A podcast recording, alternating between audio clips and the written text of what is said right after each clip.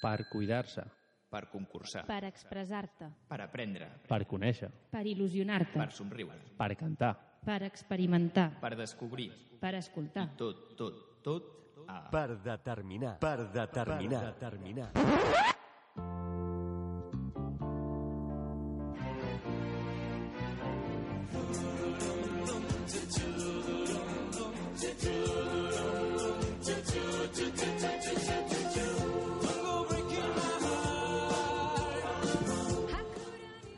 Benvinguts tots al primer programa de la nostra nova temporada, la nostra cinquena.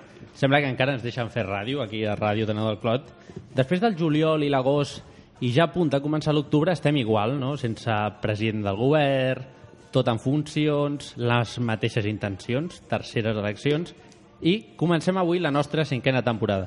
Una temporada que volem superar-nos encara més. Tenim reptes per endavant, convidats, i de fet avui tenim un convidat que ens fa molta il·lusió, és el Joaquim. Teníem un altre, que és el, és el, és el jefe del Joaquim, no?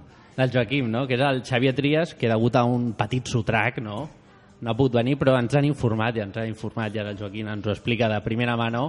que està perfecte, està bastant ja recuperat, no? i que té ganes de continuar donant guerra, no? Joaquim? Sí, sí, està perfecte. Eh, Jo li he dit que, que venia a la ràdio perquè dit, sobretot no, no deixeu de fer res del que jo tenia compromès. Dic, escolta, ja hi aniré jo, m'ha demanat que us donés records, que també que agraís a, a tota la gent doncs, les mostres de, de suport i de- d'amistat que li ha expressat aquests dies i la veritat és que està molt bé. Creiem que avui en principi l'han de traslladar ja a planta i és possible que durant aquesta setmana eh, doncs ja li donin l'alta i, vaja, i tornarà a treballar doncs, com ha fet sempre i per tant està, està molt bé i amb ganes, que és el que compta. Això, això. Jo, és el que li deia a l'Olga no? i altres, els hi deia, escolta, el, el Xavier segur que és d'aquesta mena, no? De que, que estigui o no estigui, sempre vol continuar ja estant a tope, no? Sí, jo crec que en aquest sentit deu ser un mal malalt, perquè eh, a part de que és metge, doncs eh, ja m'ha dit el primer que m'ha dit, diu, bueno, a mi em diran el que haig de fer i evidentment jo faré el que vulgui. Bueno, doncs eh, són aquestes coses... Eh, ell mai ha donat importància eh, quan a vegada li he consultat, ostres, Xavier, aquestes analítiques veig que això està disparat. Això no és res. Eh, bueno, sempre jo crec que té una visió molt optimista de la vida i està bé ser així i per tant jo també això l'ha ajudat, no? I jo crec que en aquest cas, que pateix ell també, eh, estava ja pensant en el dia que li donaran l'alta per començar eh, doncs, a, a treballar una altra vegada al mateix ritme i fent el que li agrada. Bueno, doncs, avui tenim a tu, el Joaquim Forn, que és el portaveu de, de CiU a l'Ajuntament i número 2 a la regidoria. Amb tu parlarem ara, després de l'entrevista, i aquí m'acompanya, com sempre, el meu equip. Què tal, Guillem, com estàs? Bona nit, estic molt bé. Tu què tal, bé? Bé, molt bé, molt bé, molt bé. Què, ja tens ganes? Tinc ganes de començar ja la temporada, no? Fa temps Sí, que estem esperant que arribi aquest dia. I què, tot bé? Tot bé, sí, Sí, sí. l'estiu bé? Molt bé, descansant, prenent el sol, anant a la piscina, a la platja... Sí? Perfecte. Sí, Estàs sí. estressat a tope, no? Clar. Irene, què tal? Molt bé, Sí? sí. Feia temps, eh, que no toques el micro. Bueno, tenim una falca que Mentida, avui exacte. posarem, que és molt xula, no? I que és una cosa nova que farem aquesta temporada, que ja us ho desvetjarem. Tenim a l'Oriol. Hora, Oriol, què tal? Molt bona nit, Sergio. Doncs ja amb ganes de començar un altre cop aquí. Bullint l'olla a les xarxes socials, no? Sí, i et sorprendrà, però la setmana passada eh, estava parlant amb una, amb una companya i em va dir escolta, quan comenceu ja la nova temporada? Sí, sí, estava ja... O sigui, tenia ganes, no? Realment sorprenent que algú et pari i et digui ei, fareu una altra temporada o no? Sí, sí, Molt guai. sembla que ens deixen. I bueno, tenim aquí el Guillem Torrente. Molt bones, Guillem, què tal? Hola, bones. Tot bé? Tot bé. Sí. No, no estiguis nerviós. Perquè el Guillem, jo el conec, el Guillem he de dir que és un molt bon noi, un, un estudiant que val molt la pena no? i que està donant-ho tota la carrera i ens explicarà un projecte que és molt engrescador, que està fent amb uns amics seus allà a la universitat, que després ens explica a una nova secció que estrenem que es diu Micro Obert, on qualsevol persona que tingui un projecte en ment, una idea, pot venir aquí, enviar-nos un mail. A quin mail, Irene?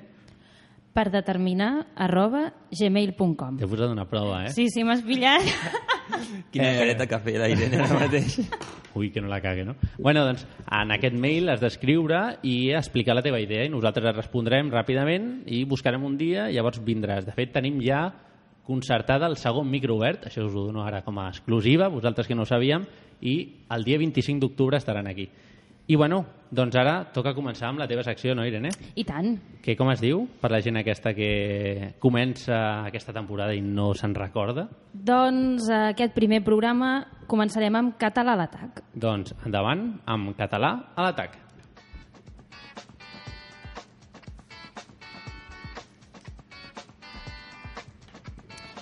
Tot just acabem de deixar enrere les festes de la Mercè de Barcelona i possiblement alguns de vosaltres heu anat de parranda aprofitant doncs, les diverses propostes musicals programades a la ciutat.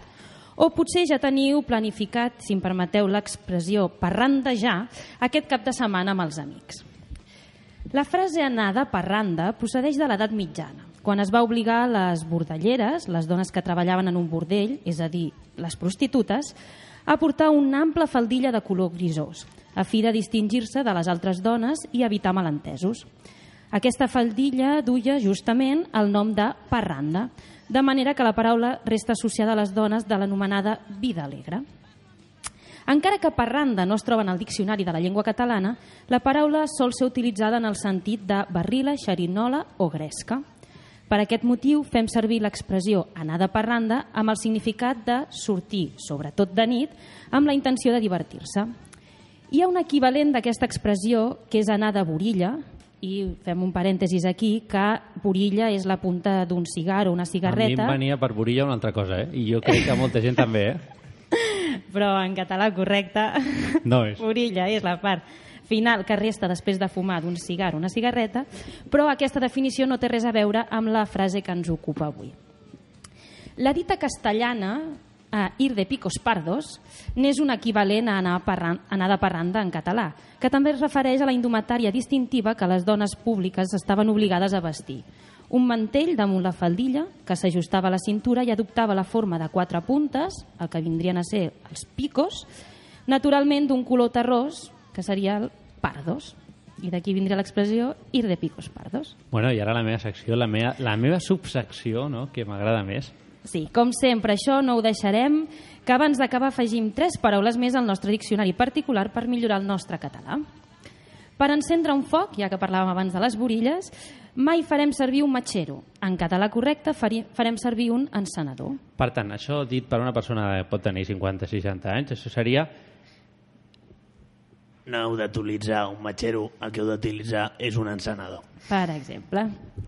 La següent paraula que us porto. De les persones que malauradament no tenen feina, no direm pas que estan al paro. En català correcte direm que estan a l'atur o desocupades. aquesta persona està al paro. Això és incorrecte, el que direm és aquesta persona està a l'atur. Ah, és el mateix. O està desocupada.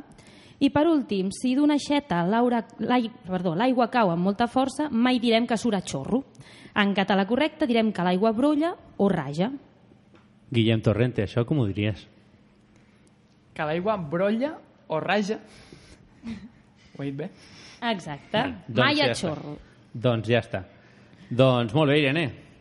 Bueno, avui no et pots quedar, no? Avui però, no, avui però hem fet no. la promesa de que aquesta, secció, aquesta temporada et quedaràs a tots els programes, no? Si la meva agenda m'ho permet, sí. La que teva jo crec agenda artística la meva permet? agenda artística m'ho permet, sí, sí. En un principi tot sembla que serà possible. Perfecte. Molt bé, doncs ara estrenem una secció. Fes una introducció. Abans i et vaig posar la música de Vaig fons. posant la música, sí. Bueno, doncs com ha dit el Sergio, aquesta temporada estreno secció, una secció que es diu Play Record i consisteix en el següent. O sigui, a veure, es tracta d'un concurs sobre rècords mundials, d'aquí el nom, on d'entre quatre opcions eh, haureu d'endevinar la resposta correcta a les preguntes que us faré. Enteneu la mecànica, no? Sí, sí, sí. Tres preguntes cada programa, quatre opcions cada pregunta, una única resposta correcta. Us convido a jugar tant els que esteu aquí a l'estudi com Ha, també... ha semblat una mica Epi Blas, eh? Ara. Sí? Havia quedat clar, no, ja? Dentro, fuera. Vale. Us convido a jugar tant els que esteu aquí a l'estudi com també els que ens escolteu des de casa. Eh? El tema d'avui és animals. Primera pregunta. Els lloros són ocells que habiten en zones càlides o tropicals i es caracteritzen per tenir el bec corbat. Pregunta. Quin és el màxim nombre de llaunes de Coca-Cola obertes per un lloro en un minut? Opció A, 12. Opció B, 8. Opció C, 35. Opció D, 22. A veure, què creieu? Obertes per un lloro en un minut amb el bec. 22, Sens sí. dubte, sens dubte. Jo Sí? també, Tu 22. què dius, Sergio? No sé què has dit. Vale. Perquè estava per una altra cosa. 22. Molt bé. 22. Vale, doncs us heu equivocat. Vaja. Era La- 35? La, resposta correcta és la C35 llaunes, marca assolida l'any 2012, per un lloro nord-americà anomenat Zac. Segona... això no resta, no, Guillem? No, no penalitza. Vale, vale, vale. vale. T'haig de dir que tampoc hi ha premi, eh, si ho endivines. Vale, vale. Ostres. Va. Uh, segona pregunta. Els conills són animals herbívors que utilitzen el seu olfacte i els seus bigotis per buscar aliments. Pregunta. Quina llargada té el pèl del conill més pelut del món? Opció A, 23 centímetres. Opció B, 17 centímetres. Opció C, 41 centímetres. Opció D, 36 centímetres. 36. 36, què dieu? Eh, 17, jo. 17, 23. 23, Oriol, Jo 17 també. Sergio. Jo tenc 36, perquè 41 seria un dejao, no? Llavors, una mica menys que un dejao. Doncs haig de dir que la resposta correcta és 36 centímetres. Què 36? Molt bé. Molt bé. Llargada aconseguida per la conilla nord-americana anomenada Francesca l'any 2014. I última pregunta per avui. No, no ho sabíem, eh? No ho sabíem. No, no, no, no tenim O sigui, resposta. Nosaltres aquí, No, no, al, no, al guió... és- Estem- No ho sabeu, no. Deixa'm, deixa'm, Dono fe que no ho sabeu. Deixa'm dir que posa aquí, la resposta correcta és X, marca aconseguida per una conilla nord-americana anomenada Francesca l'any 2014. Eh, Aquesta és la dada que tenim, o sigui, no sabem Res res. més. Com a precaució he posat una X, no he posat la resposta correcta, clar, si no Ja, tindria ja. gràcia. Tercera pregunta. Eh, Hi ha estudis que demostren que els gats conviuen amb els humans des de fa aproximadament 9.500 anys. Pregunta. Quina és la màxima distància saltada per un gat en un únic salt sense agafar impuls? Opció A. Són preguntes molt estúpides, ja ho sé, però... Opció A. 2 metres i 25 centímetres. Opció B. 1 metre i 82 centímetres. Opció C. 2 metres i 78 centímetres. Opció D. 3 metres i 12 centímetres. La A. Tu, Oriol, què dius? 3 metres i 12 centímetres, has dit? Sí. Sí. Vinga. Tu, Joaquim, Jo també? també, és aquesta, sí, sí. Guillem? 1,82. Uh, I tu, Sergio? Jo, la D. La D. La resposta correcta és la B, 1 metre 82 centímetres, distància assolida l'any 2013 pel gat anomenat Alley, originari també dels Estats Units. Pensava que saltaven més, però... No, mira, 1 metre 82. Pati corto. Vale, molt bé, doncs ara comencem la, de la teva secció, anem a una altra, que és Microobert, que és la secció del nostre amic Guillem, que el Guillem ens explicarà un projecte i això, per fer-ho, és molt fàcil. Han de, heu d'escriure un mail a radiotanadolclot.gmail.com explicant qui sou, d'on veniu i què feu, no? quin és el vostre projecte, la vostra idea, i nosaltres gestionem aquesta petició ràpidament. Veniu a l'estudi i teniu dos minuts, només dos minuts, i són dos minuts de rellotge. Jo l'he dit al Guillem, són, m'has preguntat abans, Guillem, són dos minuts clavats? Jo, sí, sí, sí, són dos minuts clavats. No? I llavors, són dos minuts clavats perquè al final de la musiqueta de fons eh, sonarà una bocina. Una cosa semblant a una bocina. O sigui que aquí comença micro obert. Bona nit i gràcies per convidar-me. Uh, represento un grup de 10 estudiants de la Universitat Pompeu Fabra que aquest any uh, participarem en el torneig IGEM, que és una competició de biologia sintètica que es celebra una vegada cada any als Estats Units. Uh, el projecte que nosaltres presentem aquesta competició va sorgir a partir del comunicat que va fer la OMS fa un any gairebé, en el qual advertia que el consum de carn processada eh, tenia, era un factor de risc de cara a, a desenvolupar càncer colorectal, eh, que actualment és el tercer més comú del món, per cert. Després de mesos d'investigació vam veure aquest, aquesta incident, o sigui, aquest risc que estava produït per unes molècules que s'anomenen poliamines, que es troben en altes concentracions en aquests aliments i que eh, augmenten el ritme de proliferació celular i, per tant, poden produir aquest càncer. També s'ha vist que aquestes poliamines són un marcador tumoral quan es troben en excés en sang, tot i així no s'utilitzen perquè és molt difícil quantificar-les actualment. Després de mesos de treball, el que hem aconseguit fer és redissenyar un organisme de la nostra flora intestinal natural per tal que sigui capaç de degradar les polimines quan es troben en excés i per tant seria un suplement probiòtic que es prendria regularment i que participaria per prevenir eh, aquest càncer colorectal. I d'altra banda també hem aconseguit dissenyar un circuit genètic que implementat en una bactèria és capaç de que aquesta bactèria canvi de color en funció de la condició de poliamines del medi, el qual solventa el problema actual de la difícil quantificació d'aquestes molècules. I bueno, doncs dir que actualment tenim el suport de dos investigadors que ens part participen amb nosaltres cada dia, es reuneixen amb nosaltres i ens ajuden, i el suport, com no, de la nostra universitat i de diferents grups de recerca i empreses que ens han financiat i ens donen material i consells. I dir que finalment, si algú de vosaltres també està interessat en el nostre projecte i en col·laborar, ens podeu trobar a la plataforma de crowdfunding Goteo amb les paraules clau polibiom, que és el nom del nostre grup, o bé microorganismes i càncer. Bona nit i gràcies. Ho ha clavat, eh? Ho ha clavat, però, o sigui, aplaudiment, aplaudiment, o sigui... Ho has clavat a la perfecció, Guillem, eh? El tenia practicat, eh? O sigui, el que heu fet és dissenyar, aquí et regalo dos minuts, o un minut més, heu, heu redissenyat o heu dissenyat no? Correcte. una cosa que el que fa és enganya el cos. Bueno, és, és una, al nostre, en la nostra flora intestinal hi ha milions de bactèries. El que hem fet és agafar una d'aquestes i uh, modificar-la genèticament. I això com ho pilles? Això no ho fas així, no ho agafes amb la mà. Ah, és- això es compra Això, i clar. val, val la pasta. Val. Eh, Aleshores, el que hem fet ha sigut uh, introduir una sèrie de gens que es troben en altres organismes de tal manera que siguin capaces d'agafar aquestes polemines al medi i degradar-les. I uh, d'això es tracta. Ja, ja. Bueno, ja li, ja li he dit al Guillem que un altre dia vindrà aquí amb els seus amics també a explicar-ho aquí amb una entrevista que s'ho mereix, no?, de 20 minutets, però volíem estrenar, jo crec que amb aquesta idea, que és, un- és una idea molt bona, no? Sí, sí. Que en un futur, com ell i amb molts cerebritos, no?, que estan per allà fent coses bones, Que perquè la salut promoció, pues, sí, sí, sí. millori i tinguem més Exacte. esperança de vida. Bueno, doncs ara aquí arriba el moment, Joaquim, és el teu moment. Digues. És el teu moment on comencem l'entrevista del dia, el dia d'avui, d'avui dimarts, 27 de setembre, i avui entrevistem a Joaquim Forn.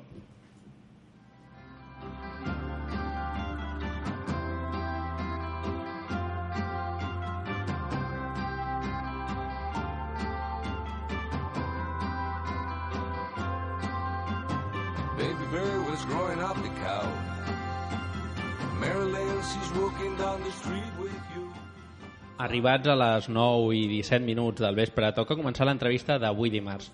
Avui tenim amb nosaltres algú que porta treballant ja fa uns anys per a la nostra ciutat, ja des de l'any 1999 fins a l'actualitat.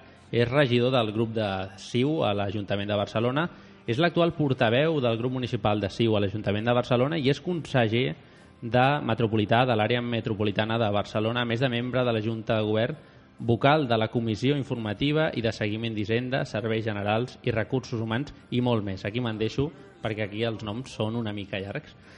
Durant el mandat de 2011-2015 va ser el primer tinent d'alcalde de l'Ajuntament de Barcelona, va ser president de Transports Metropolitans de Barcelona i vicepresident de l'AMB, que és l'àrea metropolitana de trans... eh, l'AMT, l'àrea metropolitana ATM. del transport.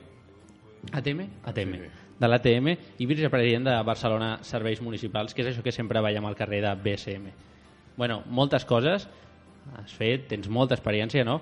I, bueno, primer de tot, agrair-te que estiguis aquí, a Ràdio Tanal Clot, a la ràdio del districte Sant Martí, i volíem preguntar una cosa, no? I és com vas decidir mm, ficar-te de cap amb això de la política?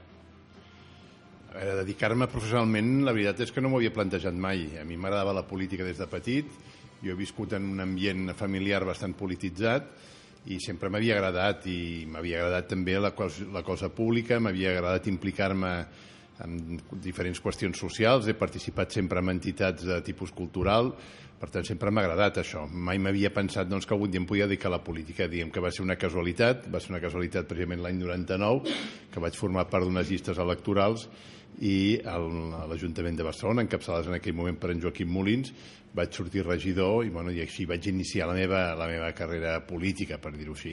Però ja et dic, no era una cosa ni premeditada, ni, ni no diré que buscada tampoc, perquè no, no, no tenia un interès especial en poder-me dedicar professionalment, però sí que a vegades la, la vida t'hi porta i estic molt content, eh? per altra banda, no, no, estic feliç, he tingut grans experiències i crec que puc fer una, una valoració molt positiva.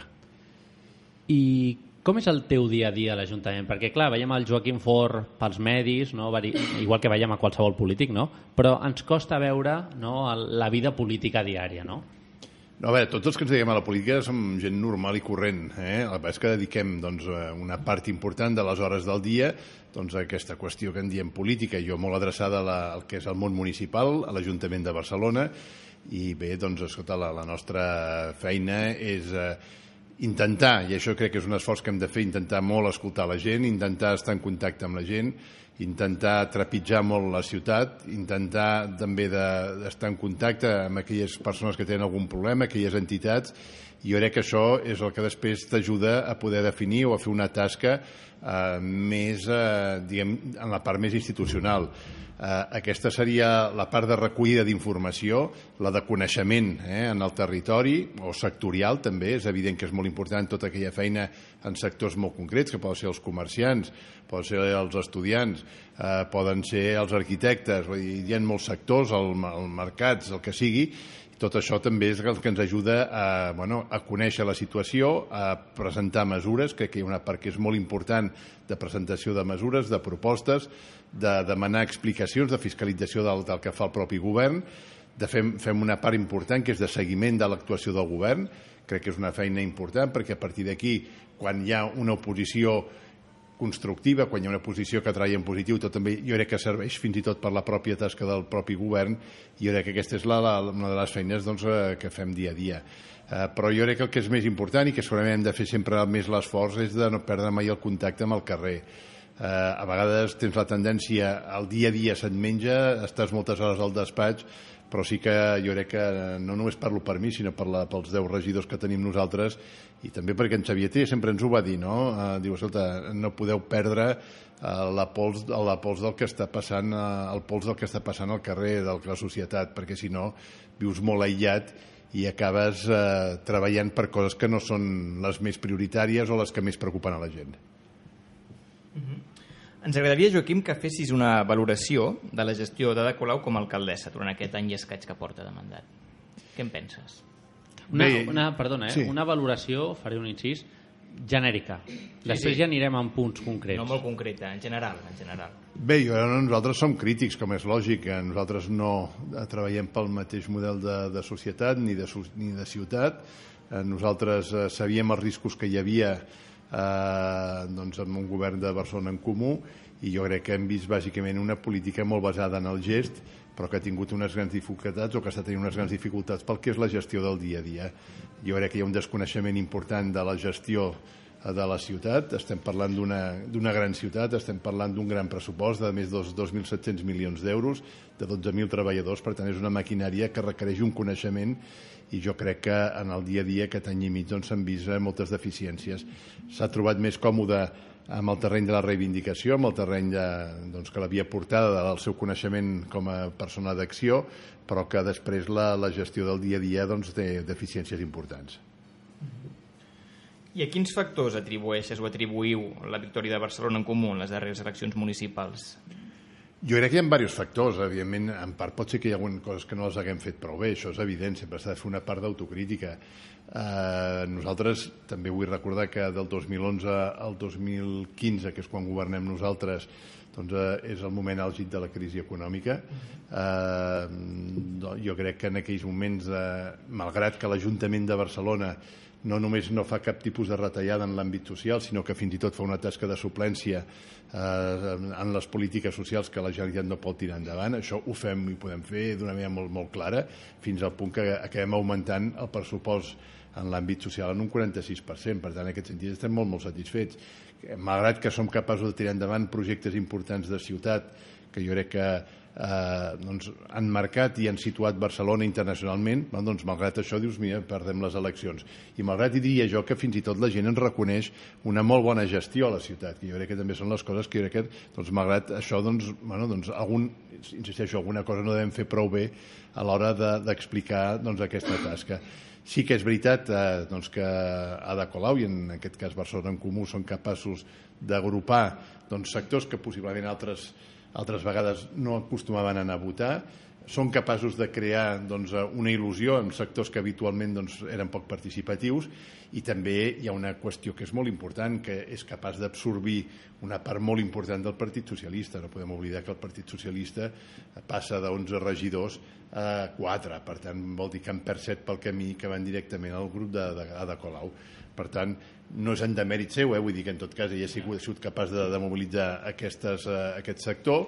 Eh, bé, i nosaltres hem hagut de, de viure doncs, una crisi molt, molt, molt complicada, eh, però que malgrat tot jo crec que eh, quan iniciem eh, el mandat estem, per exemple, amb el tema d'aturats, que és una cosa que ens preocupava especialment, estàvem parlant de 115.000 aturats, que és la que hi havia el 2011, quan acaba eh, el nostre mandat eh, s'ha pogut disminuir sensiblement fins a menys de, 90, de 100.000 el nombre d'aturats. És evident que queda molta feina a fer, però nosaltres vam posar molt l'accent en aquestes qüestions. I et dic a vegades potser no les saps explicar o a vegades també comets errors, com és normal. Ara ens agradaria que ens donessis eh, la vostra opinió, la teva opinió no? com, a, com a partit, eh, com a CIU, o com a, a nivell personal, no?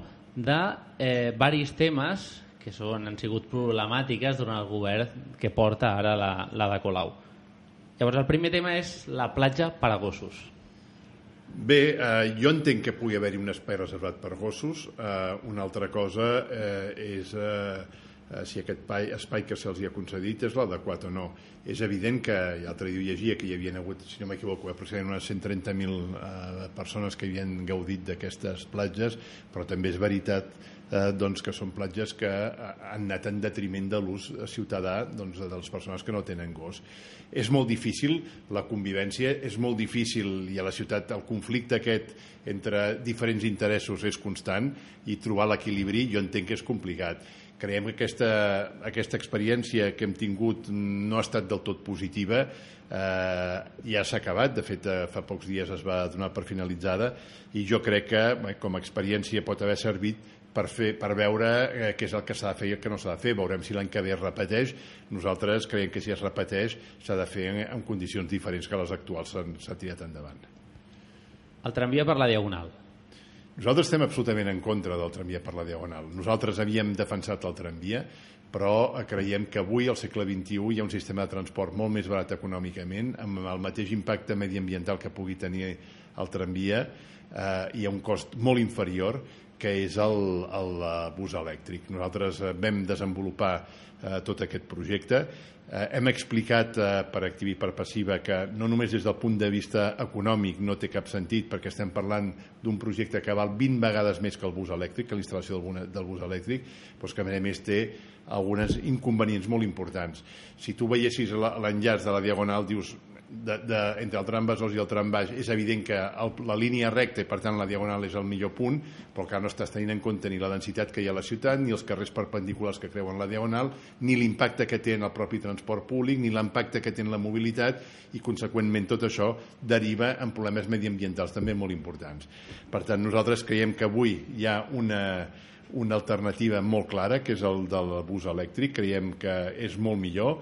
Eh, ho estem demostrant rebatent els estudis que ha presentat l'Ajuntament de Barcelona i també eh, des d'un punt de vista del que és la taxa de retorn social, que és el que vindria a explicar i a validar el model del tramvia segons el govern, nosaltres eh, en poc temps crec que podem presentar uns números que posaran en dubte en absolut doncs, que això, el, el, el, el tramvia eh, sigui una alternativa al bus elèctric. Creiem que avui, al segle XXI, s'ha de fer una aposta claríssima per vehicle elèctric.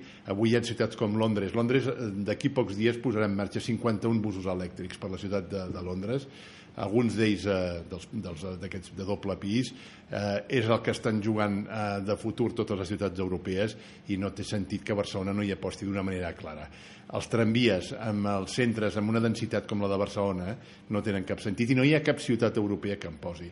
Amb la densitat, insisteixo, com la de ciutat de Barcelona. Serveix eh, com a enllaç perifèric però no per passar pel mig de la ciutat més enllà de que ens carreguem una de les avingudes més emblemàtiques de la ciutat com és la ciutat com és la Diagonal. No, i a part, el que entenc és que si s'ha de posar el tramvia s'han de fer unes obres, no? i aquesta consecució de les obres el que comporta és que totes les obres anteriors que s'ha- s'han fet de la Diagonal, que es va fer a la vostra legislatura, s'anirien a prendre pel sac, no? O sigui, al final... Sí, sí, sí, sí, però això també és aquelles coses que a vegades eh, a mi no m'agraden, no? I tu no pots anar en contra de tot el que ha fet un govern anterior.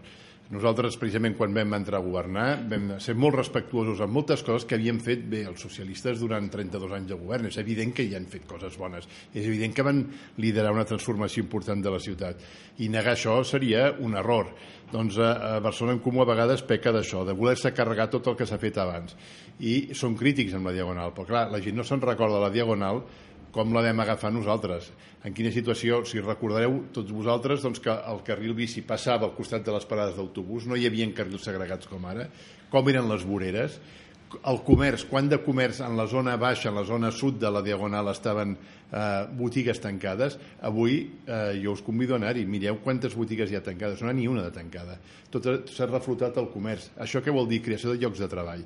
I aquesta és per nosaltres una de les qüestions de les quals ens sentim orgullosos.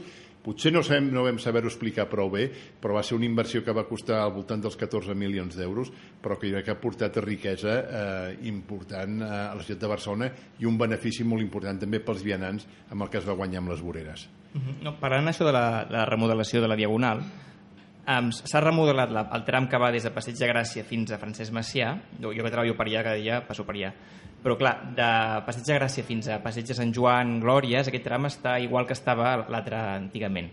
Hi ha alguna intenció de remodelar-lo independentment de que hi passi el tramvia o no, eh? perquè clar, les voreres estan, mm, són estretíssimes, el carril bici passa per costat de la, de la parada d'autobús i clar, això no sé si com, hi ha alguna intenció de... Nosaltres teníem el projecte acabat, que era el projecte que anava des de Passeig de Gràcia fins a Passeig Sant Joan, que era la segona fase. Sí.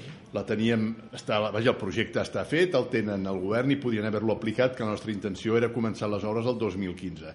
Evidentment, si no estem al govern no ho podrem fer. Però és que hi ha una cosa encara més trista. Hi ha hagut una majoria del ple de l'Ajuntament de Barcelona que s'ha manifestat a favor de continuar aquestes obres i eh, l'equip de govern no en fa cas. No en fa cas.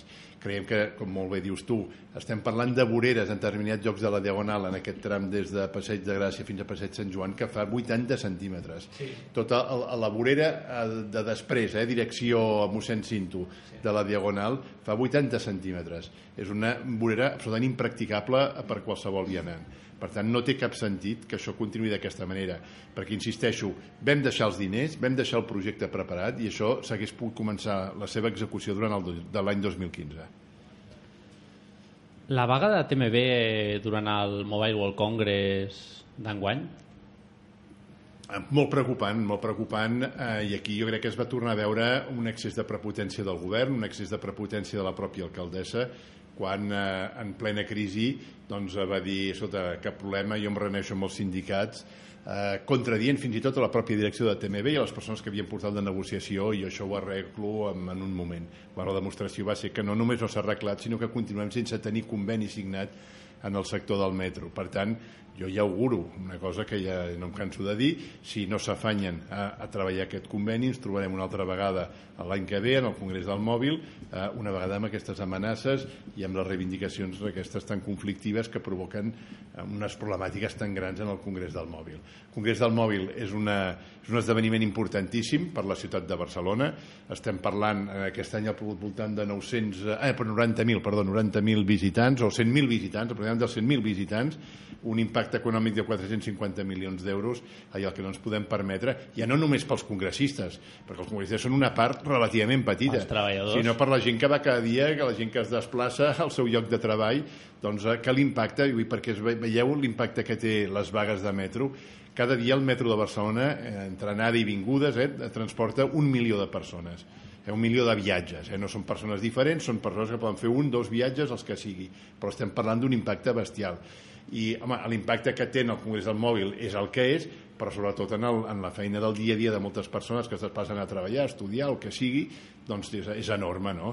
De fet, avui si mireu totes les dades de demanda del transport públic, tots els, els modes han crescut, menys el, menys el metro de Barcelona, perquè encara està sota l'impacte de les vagues, eh? hi ha un decreixement aproximadament d'un 4%, perquè estem sota l'impacte de les vagues encara de, dels mesos de gener i de febrer l'aliança o l'entrada al govern del PSC eh, ha ajudat a que hi hagi menys, va menys vagues? Perquè, de fet, ells van entrar, si no erro, a l'àrea metropolitana de Barcelona, que és qui gestiona en part eh, també el tema del transport, i arrel d'aquesta entrada sembla que hi ha menys vagues, no? No, no, les vagues ja havien parat abans. No, no, crec que no tenen la vareta màgica, tampoc. No, no, no. no, no. Uh, ells van entrar, si no m'equivoco, el mes de maig, o, o una mica... Sí, no crec que abans del mes de maig... El mes de maig van entrar i l'acord per aixecar les vagues es va aconseguir una mica abans. Uh, el que sí que nosaltres diem és que malgrat que han passat de 11 a 15 regidors, quan la majoria és 21, tenim un govern més, més feble perquè eh, malgrat que ara sí que són 15 eh, però Esquerra Republicana i la CUP que eren els socis habituals de Barcelona en Comú des del moment en què el Partit Socialista ha entrat doncs eh, són més eh, eh, diguem que són eh, acostumen a votar menys en Barcelona en Comú. Eh? Per tant, malgrat d'haver passat un govern amb més regidors, eh, la força que té Barcelona en Comú és menor. Eh? I en aquests moments tenim eh, temes tan importants com els pressupostos o com el pla d'actuació municipal que ja veurem si es poden tirar endavant perquè no, no sé si hi haurà prou recolzaments per, perquè es pugui aprovar. I el dia sense cotxes. Bé, el dia sense cotxes, nosaltres, la, la, a veure, eh, les de filosofia, accions pedagògiques, nosaltres ja estem d'acord. Eh, ara, voler vendre eh, el dia de, sense, hi havia diaris que a mi em sorprenia diu, eh, s'ha celebrat el dia sense cotxes sense embussos. Home, el dia sense cotxes no és perquè no hi hagin embussos és perquè no hi hagin cotxes. I clar, quan ja tu poses les expectatives tan baixes bueno, doncs qualsevol cosa eh, ja et sembla bona. Eh, és evident que el tant per cent que diu el govern, eh, que en tot cas això vull dir, caldria tenir més dades i poder-les contrastar, diu un 6% menys de vehicles és baixíssim és baixíssim si tu tens en compte també els perjudicis que provoca eh, en determinats sectors. O, fins i tot, hi ha una altra cosa que jo crec que s'havia de calcular, l'impacte negatiu que té el dia abans i el dia després. I poso un exemple claríssim, no? La gent de mercat. Jo el, dia, el dia abans del, del, del dia sense cotxes estava al mercat de, de la llibertat.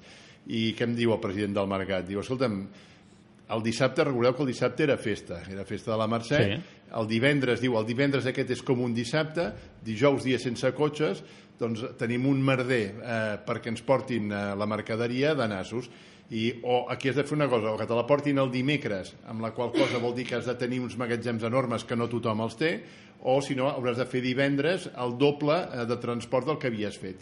Per tant, a vegades trasllada el problema d'un dia a un altre. Dit això, dit això, jo, jo crec que eh, totes les coses que vagin a la línia de conscienciar que hem de disminuir l'utilització del cotxe, que hem de millorar el que és el transport públic, eh, que hem de conscienciar la gent perquè doncs, faci cada vegada més viatges caminant o que utilitzi sistemes alternatius, ja sigui la bicicleta o el vehicle elèctric, jo crec que tot això és positiu. Jo crec que aquest debat és absolutament necessari, que els índexs de contaminació de la nostra ciutat estan molt per sobre del que recomanen tots els, els organismes europeus i per tant jo crec que hem de prendre mesures molt serioses però jo demanaria que fóssim seriosos que es faci una política clara de promoció del transport públic que puguem acabar la línia 9 de metro jo crec que és una, una, un tema absolutament important que s'acabi la nova xarxa d'autobús que es facin polítiques de veritat per implantació i foment del vehicle elèctric totes aquestes coses són les que de veritat són polítiques reals i que jo crec que la gent pot entendre fer un dia allò de cara a la galeria un dia sense cotxes, bueno, pot quedar bonic eh? però a l'hora de la veritat jo crec que causa més problemes que una altra cosa I ja per acabar, l'últim regal dels Reis, no? Aquest, aquesta llista, és els manters. Perquè jo vull explicar una anècdota, no? Jo estava, no me'n recordo quin dia era, però a l'estiu, abans d'anar-me jo de vacances, vaig passar pel centre i estava a la Rambla i no podia caminar. O sigui, és que era, eh, trepitjava les mantes directament de la gent que hi havia. I aquell dia hi havia, va ser el dia, si no erro, següent a que hi haguessin unes detencions que es van detenir a 50 manters o una cosa així, i va haver-hi una espècie de revolta, van sortir tots als carrers, i llavors vaig anar a uns guàrdies urbanos que hi havia al costat, que hi havia tres cotxes i hi havia eh, pues això, quatre, quatre, quatre, quatre patrullant per allà, i llavors els vaig preguntar, escolta, eh, no podeu fer res? I em van dir, no, tenim ordre que no fem res. És que és no així. podem fer res. És així, aquí hi ha la incongruència que per una banda tens unes ordenances que prohibeixen eh, determinantment doncs, que es puguin eh, fer vendre, venda ambulant a la ciutat de Barcelona, tens una Guàrdia Urbana que és la, la que s'encarrega i que té la competència perquè eh, es faci complir aquestes normatives i tens un govern que eh, bueno, no, no ho escriu però ordena es fer la vista grossa i què hem aconseguit amb això? Doncs hem aconseguit que sempre ha existit, és veritat que sempre hi ha hagut venda ambulant, però de tenir un fenomen més o menys controlat, tenim un fenomen absolutament disparat. El propi tinent alcalde, el, el senyor Pissarello, eh, explicava que en aquest moment comptabilitza l'Ajuntament més de 1.000 venedors ambulants. Hem passat de 350 a un miler de venedors ambulants reconeguts pel propi Ajuntament. Què està passant? Doncs que en determinades zones de la costa catalana eh, des de Sitges a Vilanova, a Torredembarra, eh, doncs, que s'exercia, o Calafell, no? que s'exercia molt la venda ambulant, doncs ara s'han traslladat tots a la ciutat de Barcelona. Per què? Doncs perquè poden, des de tenir zones eh, perquè puguin eh, practicar-la, o eh, doncs, simplement perquè no hi ha una actuació clara de la Guàrdia Urbana. I això va en contra o en detriment del comerç propi de la ciutat, en contra del, del comerciant que està pagant uns impostos i a més a més jo crec que va en contra fins i tot del consumidor, perquè a vegades t'estan venent uns productes que si són, per exemple, productes alimentaris jo crec que no compleixen cap de, la, de les normes de sanitat, però si són també eh, productes eh, tèxtils o, o ulleres o coses d'aquestes, doncs eh, són productes falsificats. Per tant, jo crec que aquí hi ha un incompliment de molta normativa, de molta legislació, tant estatal com catalana. Per tant, és una cosa que dius un desgavell absolut. Perquè, clar, a mi això de criticar m'agrada fer-ho sempre i quan jo puc donar una solució, no? O una possible solució. Quina solució vosaltres donaríeu als manters? Així, molt ràpida. No, la solució la vam donar, no? i aquestes són les polítiques que s'han de continuar. Clar, jo, a mi m'agrada eh, perquè no parlem de coses... Que, vostè què faria? No, no, jo no faria, jo vaig fer. Eh? Jo vaig fer, vol dir, el grup municipal va fer amb el Xavier Trias al capdavant. El 15 de juliol del 2011, que feia doncs, eh, 12 dies que nosaltres estàvem al govern, varen presentar eh, una, eh, una actuació eh, amb, que nosaltres anomenàvem l'operació Mestral, que teníem 40 guàrdies urbans que es dedicaven a la persecució de, el, del Tom Manta. Això es feia tant al carrer com en els punts de, de venda d'origen, no? d'on sortien, eh, sortien aquestes, eh, aquests venedors i, aquestes, i aquests, eh, aquest, eh, on es reparteix la mercaderia, per dir-ho així. El magatzems, el Exacte, port... Eh? o- Doncs això es feia. I què es va aconseguir? I això les dades eh, són molt explícites. Es va aconseguir doncs, de poder tenir controlat en determinats sectors i amb eh, les determinades persones molt per sota dels mil, del miler que ara tenim a, aquest eh, nombre de persones. Però clar, amb això què, què cal? Cal decisió política. Eh, cal que eh, tu tinguis les idees clares. El que no pots fer és voler quedar bé amb els manters, voler quedar bé amb els comerciants, no. Eh, tu has de complir les lleis i si vols complir les lleis tens els instruments. Insisteixo, no són coses fàcils, però necessiten constància. Necessiten que un cop les es comences es continuïn en el temps. I el que no es pot fer és abandonar al cap de dos anys, perquè tot el terreny que has guanyat l'acabes perdent en poques setmanes.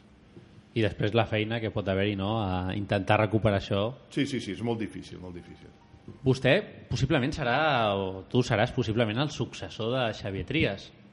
No, a veure, nosaltres hem obert al nostre partit un procés de, de primàries. Eh? Vam tenir el congrés al mes de juliol i en el mes de juliol es va decidir que qualsevol persona que volgués optar un càrrec, ja sigui de diputat o ja sigui en aquest cas de, de cap de llista per l'Ajuntament de Barcelona, ha d'estar sotmès a unes primàries. Per tant, voldrà dir que en algun moment, a partir de l'any que ve, el partit dirà, escolta, a veure, les que es volen presentar a l'Ajuntament de Barcelona, etc. no? tots els ajuntaments de Catalunya que es presentin, bueno, doncs llavors jo la meva voluntat, com ja he expressat, és presentar-m'hi.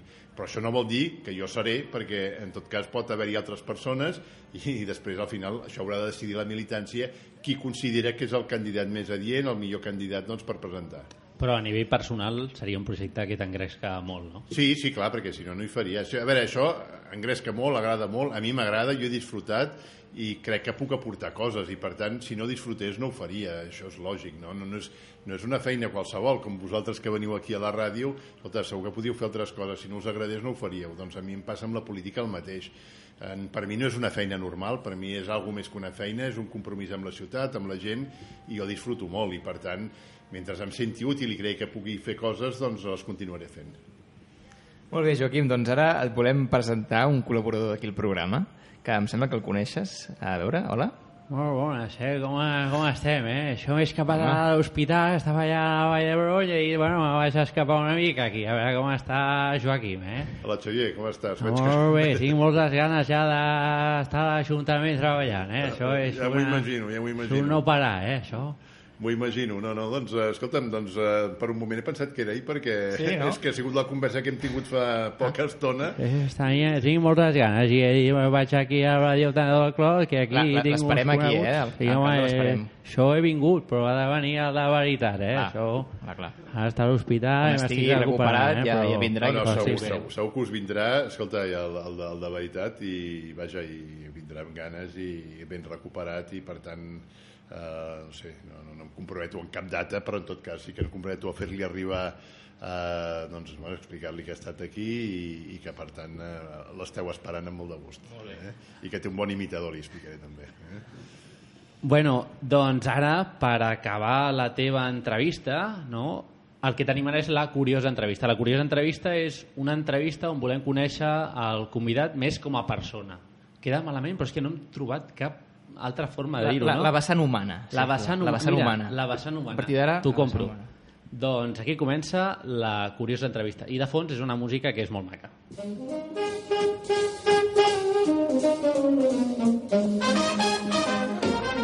L'entrevista és una entrevista de pregunta ràpida, resposta d'una paraula. Sí? Vale, vale, ho intentarem. Color preferit. El vermell. L'assignatura que més t'agradava a l'escola. Volia dir esport, però... No, no, filosofia. Quan has dit el color vermell, has- hi ha, hi ha hagut aquí unes cares d'estudi de... No, podia dir el blau també, eh? també m'agrada molt el blau, però mira, era... de fet eh, m'inspira més el vermell que el blau, sí. Ets del Barça, no? Home, això, sens dubte. Vermell i blau. Sí, sí. Mar o muntanya? Les dues coses, m'agrada la natura i m'és igual a la muntanya que al mar. Un viatge. Hi ha molts llocs que m'agrada, jo disfruto arreu, no? M'agrada, ara us deia, m'agrada la natura, però també m'agraden molt les ciutats. Jo, jo sóc capaç de disfrutar allà on vagi. La veritat és que no tinc gaires problemes i sempre trobes coses noves allà on vagis i per tant no tinc, no tinc excessius problemes. Un bar o restaurant on menjar? D'aquí de Barcelona o d'on vulguis? Molts, molts, no. Eh, Un que diguis, mira, ara sortiria a sopar i ara aniria a aquest lloc. A veure, hi ha molts, més que... No, jo, jo una cosa, és que te'n podria dir moltíssims perquè a mi m'agrada molt menjar, m'agrada disfrutar, eh, m'agrada veure i és tan important el menjar com la companyia, no? I en tot cas el que sí que m'agrada és fer-ho sempre ben acompanyat. Però gràcies a Déu, i això sí que és una, una cosa positiva per Barcelona, tenim multitud de llocs on es pot menjar. Ja no només, a, però és que arreu, a tots els districtes de la ciutat, crec que tenim llocs on hi ha una gran qualitat i tu pots passar molt bé. No sé com us ho feu els polítics, però sempre preguntem una pregunta i... i... No, però és que és veritat, jo et pots ensenyar a la meu mòbil i veuràs eh, 50 o 60 restaurants que eh, No, són no, que m'ho vaig... crec. I m'agrada, és que m'agrada molt, jo disfruto menjant. És molt Ja difícil es nota, de un- fet, si em veieu ja es nota que m'agrada menjar. El teu racó favorit de Barcelona? M'agrada molt el barri gòtic. M'agrada molt el barri gòtic. Bueno, doncs, eh, potser perquè m'hi he mogut molts anys eh, i és un lloc que disfruto i que sempre puc trobar coses noves. Eh, però també m'agrada tota la part de... A part de la catedral m'agrada molt també la part de Santa Maria, tot això m'agrada, tota la part del Born també li tinc un efecte molt especial, però també et podria parlar de determinats llocs de l'Eixample, també m'agraden molt determinats llocs de, de Gràcia, puc trobar llocs a la ciutat de Barcelona doncs, eh, que, són, bueno, que em diuen alguna cosa. Diputació provincial o regidor de l'Ajuntament de Barcelona? No, regidor, regidor, sens dubte. Sí, sí, regidor de l'Ajuntament de Barcelona. Ah, Joaquim, què t'agrada especialment de Barcelona? Una cosa. La primera que et vingui al cap. El mar. El mar. I què no t'agrada gens de Barcelona? Doncs a vegades eh, l'incivisme d'algunes persones, eh? però jo crec que sí, és una minoria, però existeix i és una cosa que a mi em sulfura bastant. Un polític d'un altre partit al que admiris? D'un altre partit, eh? No, molts, molts. Jo, precisament, això, amb això no tinc, no tinc cap problema. Hi ha molta gent que admiro. Uh, a veure, jo admirava a Heribert Barrera, per exemple, una persona que... o a Josep Benet, que va ser candidat per iniciativa a les eleccions al Parlament de Catalunya. Vull dir, hi ha molta gent d'altres partits polítics als quals jo li he tingut una gran admiració i que crec que han ajudat molt a tirar endavant aquest país. Per tant, jo no, no tinc cap problema doncs, a reconèixer mèrits a altres dirigents polítics.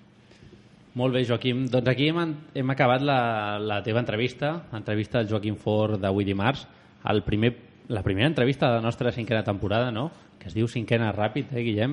Encara Sí, sí, estem Déu-n'hi-do, aquí. Déu-n'hi-do. Eh, moltes gràcies, Joaquim. Ja et convidem res a passar els últims 10 minutets aquí, a escoltar l'agenda cultural, i ara el que farem és escoltar una falca que hem fet d'una cosa nova que encetem aquesta temporada. Hola, aquí ets el Quim. Sí, sóc el Quim. Moltíssimes felicitats. Per molts anys. Moltes gràcies. Truquem de Ràdio Teneu del Clot i ens ha dit la teva mare que avui és el teu aniversari. Sí, és el meu aniversari. Per molts anys, Quim. Cinc anys. Cinc anys, ets tot un home. Sí? Hola, que ets el Marc. Sí, sóc el Marc. Moltíssimes felicitats. Felicitats. Moltes gràcies, però qui sou i per què em truqueu? Truquem des de Ràdio Teneu del Clot i ens han dit que has aprovat fa poc la carrera de dret, és veritat? Sí, qui t'ho ha xivat? Vols fer una sorpresa a algú conegut en directe al nostre programa? Envia un correu electrònic a perdeterminar arroba gmail.com amb les dades de qui vols sorprendre i t'ho farem realitat.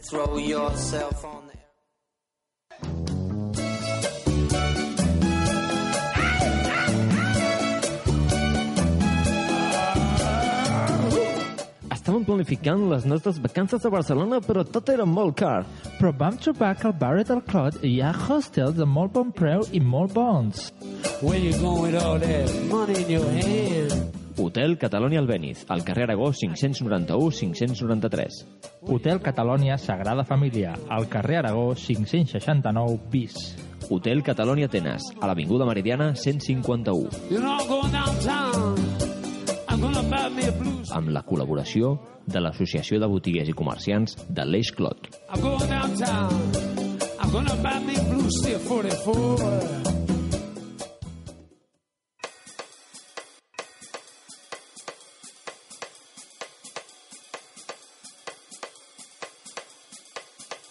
Vols convidar una noia maca a sopar i quedar bé? T'agrada tastar cuines del món? Doncs al barri del Clot hi tenim la millor varietat de bars i restaurants al millor preu. A Ruta Gallega, al carrer Clot 78. Marlen Tastets, al carrer Clot 7577. Restaurant Braseria Suyapa, al carrer Mallorca 601. Restaurant Capri, al carrer Provença 576. Amb la col·laboració de l'Associació de Botiguers i Comerciants de l'Eix Clot. Bueno, doncs després d'aquesta publicitat una mica que hem posat i de la nova secció, que és simplement heu d'escriure un mail igual a per determinar.gmail.com i nosaltres ho agafarem aquesta petició i el que farem és us trucarem per felicitar l'aniversari i la boda de qui sigui, no? El que sigui. El que el sigui. que sigui. O heu aprovat una carrera, Una com carrera, deia el un Marc, examen, el que, sigui.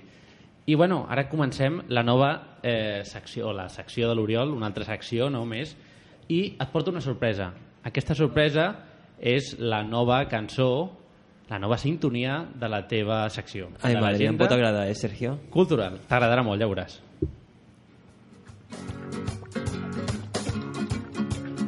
Hey man, do you have any idea how super cool you are? Hello, baby.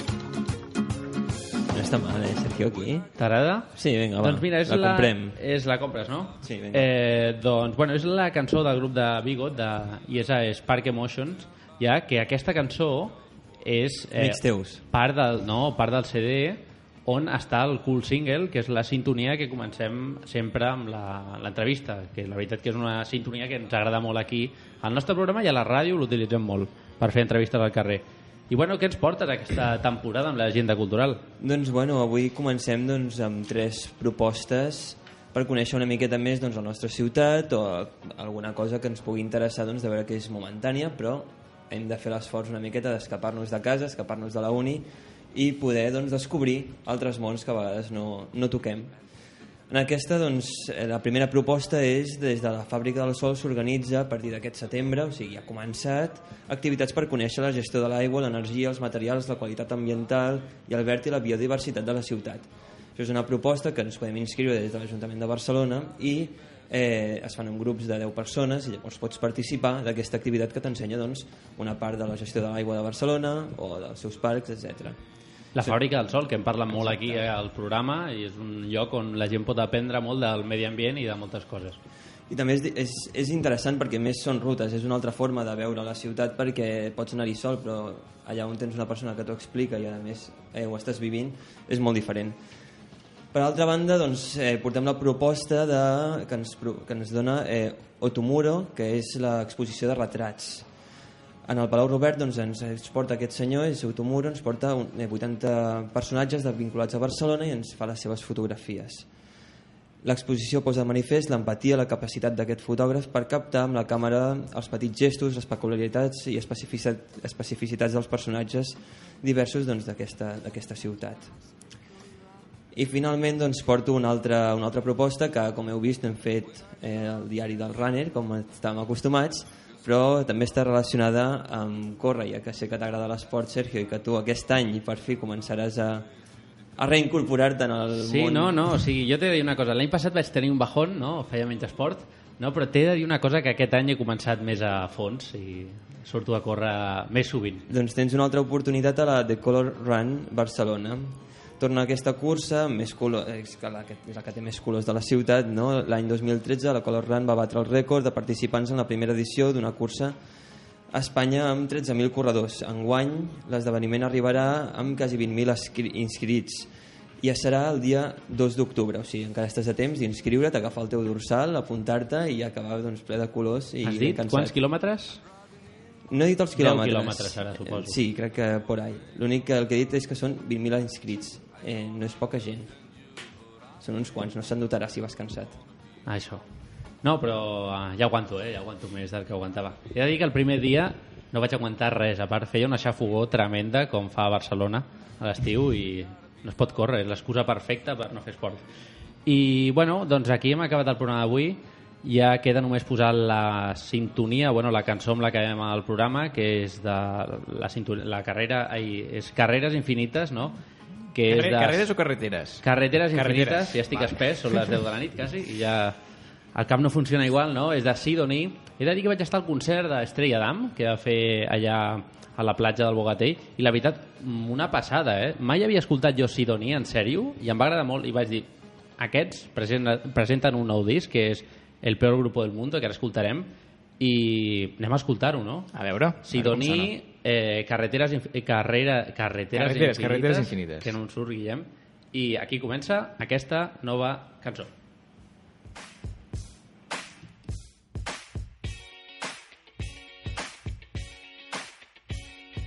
Hoy quiero cantar y que mi voz reúna toda la hermandad. No somos muchos, pero nunca hay un rival que nos pueda hacer callar. Quiero que minéis todos sus puentes y se imponga nuestra ley. Si hace falta que colguemos al DJ, buscar a un nuevo y joven. Bueno, com sempre, baixem la música, baixem el ritme aquest, no? I ens anem acomiadant. Primer de tot, fer-ho de la persona que tenim avui convidada, el Guillem Torrente ja s'ha anat, però vindrà un altre dia. Joaquim, bueno, avui te'n vas d'aquí, però quan tornis en un futur, tornis com a alcalde de Barcelona alcalde ja. o com a, ja. com a persona que està al, al govern, o no, que no, no, tornis a... l'important és tornar i Clar. per tant en, el que, en la condició del que sigui tornaré i, no, i us vull agrair doncs, la feina que feu i haver-me convidat i, bueno, i fer-ho en el primer programa i felicitar-vos pel programa perquè està molt bé Bueno, intentem fer-ho de la millor manera i el que sabem amb els nostres coneixements, no? Bueno, d'aquí donar records al Xavier, no? Enviar-li un WhatsApp. Ara, sí, ara li- enviem un WhatsApp. sí, sí, tot, no? estarà content I ja, ja buscar-me una data perquè vingui. Que vagi molt bé a l'Ajuntament, que feu el que podeu, no? El que us deixin i, bueno, intentar fer el millor per Barcelona, no? Al final. Eh, Guillem, ja s'ha acabat, eh? Hosti, és que, que ràpid que ha passat, sí, eh? el programa, El programa. número 1 de la, De la cinquena. cinquena temporada, eh? Bueno, fins al pròxim, llavors. Ja tens preparada la secció de Play Records? Sí, senyor. Sí? Sí, ja la tinc preparada. Pots avançar? Ani- Anirà, el tema serà el cos humà. El cos humà? Sí. A veure, a veure, a veure, a veure què ens preguntes, eh? Ja estic imaginant Ai, ai, coses. ai, ai, ai. Oriol, moltes gràcies, eh? A tu, Sergio, Les una nit xarxes, què més. tal? Doncs bueno, van funcionant, la gent va retuitejant, Home, van posant tenim, likes... tenim una altra persona que, ho està, que està col·laborant amb això, I eh? tant. I tenim l'Olga, que està tot el rato allà enviant cosetes, eh? I Està molt bé, molt bé. molt bé, col·laborant. Bueno, i també aquí hi ha unes persones sentades al costat. Maria, Raimon, moltes gràcies per estar aquí. Esteu convidadíssims a venir quan vulgueu aquí a Ràdio de Nou del Clot, la ràdio d'aquí al barri de, del Clot i de Sant Martí. I bueno, el proper dia estrenem una cosa. Avui hem estrenat eh, una, dos seccions, Play Records i, i l'altre, microobert. Mm. I el proper dia estrenem una nova secció a la que col·labora el Néstor, que és un fisioterapeuta, a part de moltes altres coses, que és especialista en psicoimmunoneurologia. Quin embarbussament, eh? És xunguíssim, això. Psicoimmuno neu neurologia. No, no ho dius, tampoc. Vale. Complicat. Eh, I és emprenedor, fa mil coses, fa una aplicació que té més de 400.000 seguidors, que és per fer esport i controlar, i és, el, és un dels precursors a Barcelona i així a nivell conegut del paleotraining. De fet, té un gimnàs que està al carrer Baix de Roda, el número no el sé dir, i allà té una clínica que es regenera. Ens vindrà a donar consells de salut i amb ell farem cosetes. Aprendre una mica més de les coses nostres per cuidar-nos i estar millor el dia a dia. I bueno, ens tornem a veure aquí el dia 11 d'octubre i el 25 tindrem aquí el nostre amic Esteban Faro que vindrà a presentar el nou CD que ha fet a nivell solitari i que té molt bona pinta. Una abraçada molt forta a tots i a totes i que vagi molt bé. Ens veiem a l'11 d'octubre. Bona nit. Bona nit.